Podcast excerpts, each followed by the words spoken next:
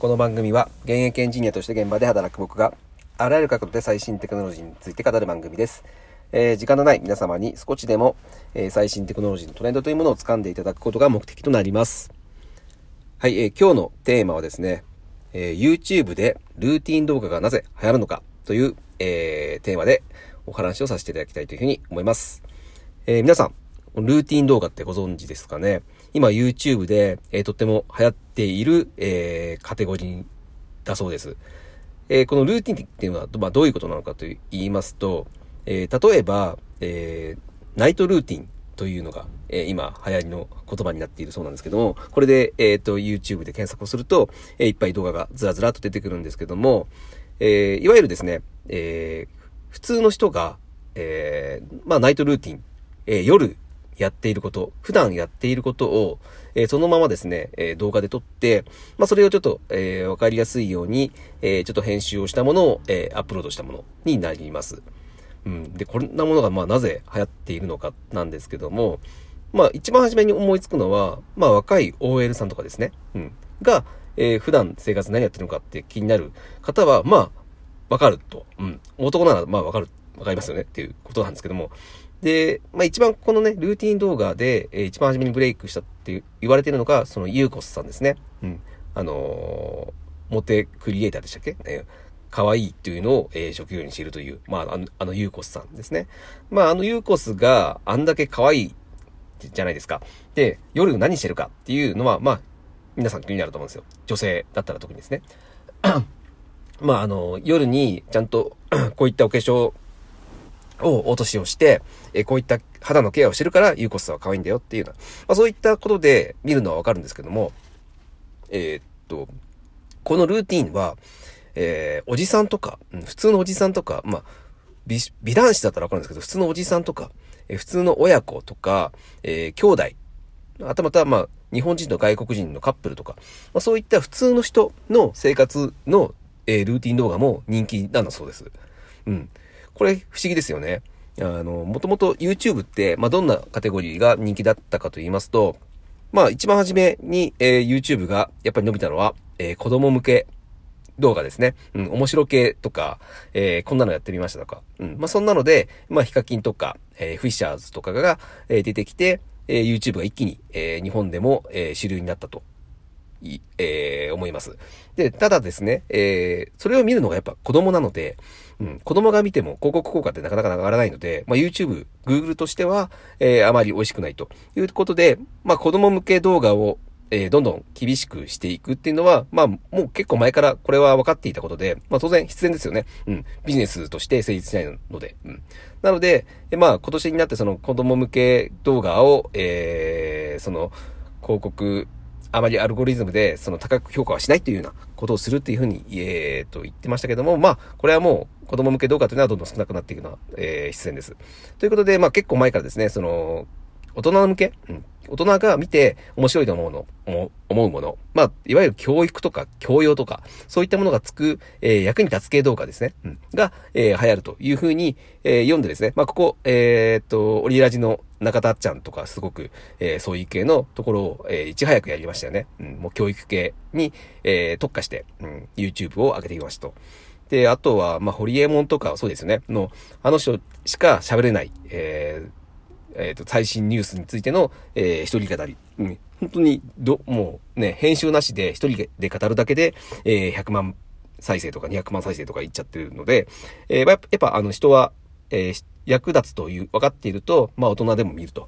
うん。で、役立つから見るっていうのは分かるんですけども、で、今回この、えっ、ー、と、お話ししているルーティン動画って、じゃあ、なんでこれ、えっ、ー、と、流行ってるのかっていうとこですね。うん。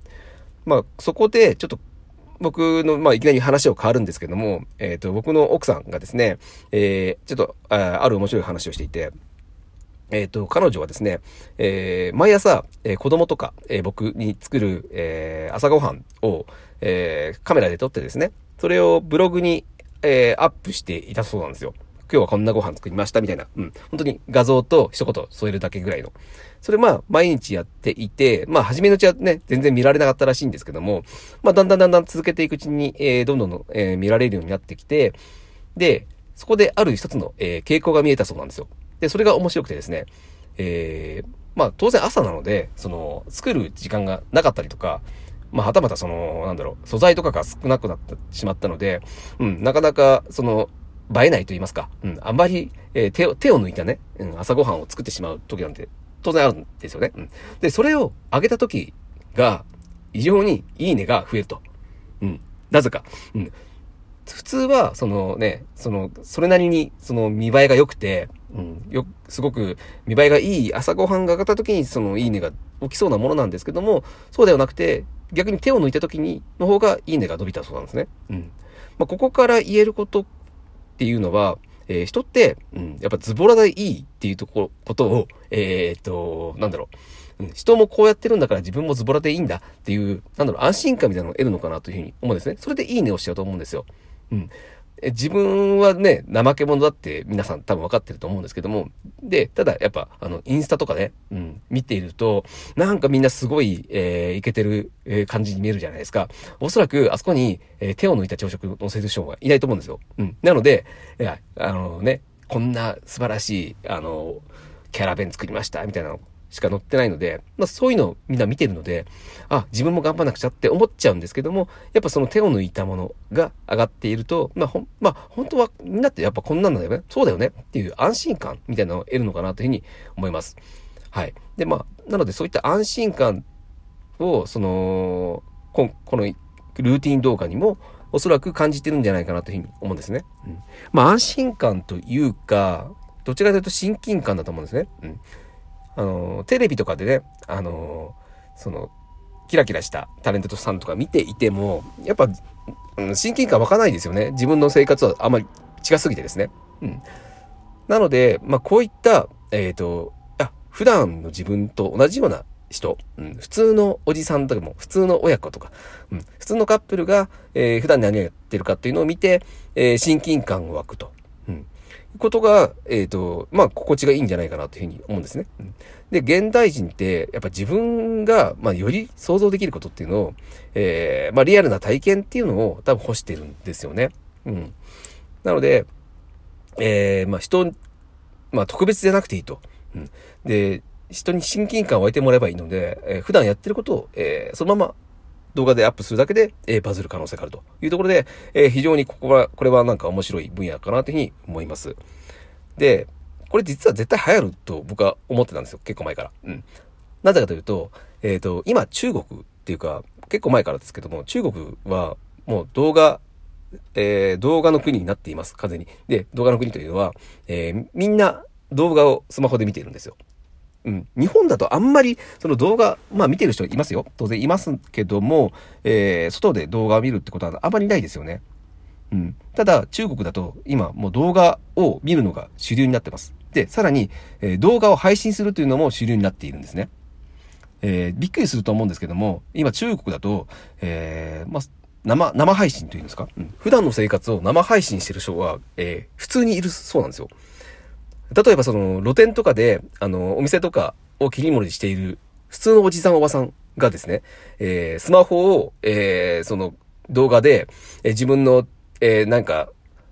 えー、まかないとか作っている料理とか、料理を作っている動画とかを普通に生配信をしてるらしいんですよ。うん。まあ、それが誰が見るかなんていうところはちょっとあれなんですけども、まあ、でもそれでもやるってことは多分見られてるんですよね。うん。なので中国ではもうこれ結構当たり前になってるんですね。うん、普段の生活、まあ、編集もしないと。生配信をしたものを、えー、誰かに見られてると。うん。それが結構当たり前になってきてる。もう中国ではそれが当たり前になってる。ってことは、おそらく日本でも、まあ、こういう世界になるんだろうなというふうに思ってました。で、そこでまあ、ルーティン動画が、えー、流行ってきてるという話を聞いて、あ、やっぱそうかなっていうふうに思いました。うん。まあ、あのー、こういったね、動画っての話になると、その 5G っていう話も出てきますけども、うん。やっぱその 5G によって加速はすると思うんですよね。その動画をみんなみんな見出すと。うん。日本でも今年から、えー、2020年からですね、えー、5G が、えー、だんだんだんだん、えー、普及してくるとは思うんですけども、えー、まあ、多分普及するのは、その、5G に対応した iPhone とかスマホが、えー、出てきてからだと思うんですけども、まあ、それで一気にね、えー、日本でも動画を見るというのが、えー、当たり前になってくると。そうなると、えー、どんどんどんどん、えー、その動画を見るカテゴリーというのが、えー、まあ見れば見るほど、えー、その身近に感じるもの、今回紹介しているルーティン動画みたいなのがどんどん流行ってくる。うん。というのが、え、まあ今のトレンドになっているのかなというふうに思いました。はい。えー、っと、今日はですね、YouTube のルーティン動画がなぜ受けるのかというお話をさせていただきました。えー、面白かったら、えー、また聞いていただけると、えー、大変嬉しいです。え今日はこれまでになります。それでは。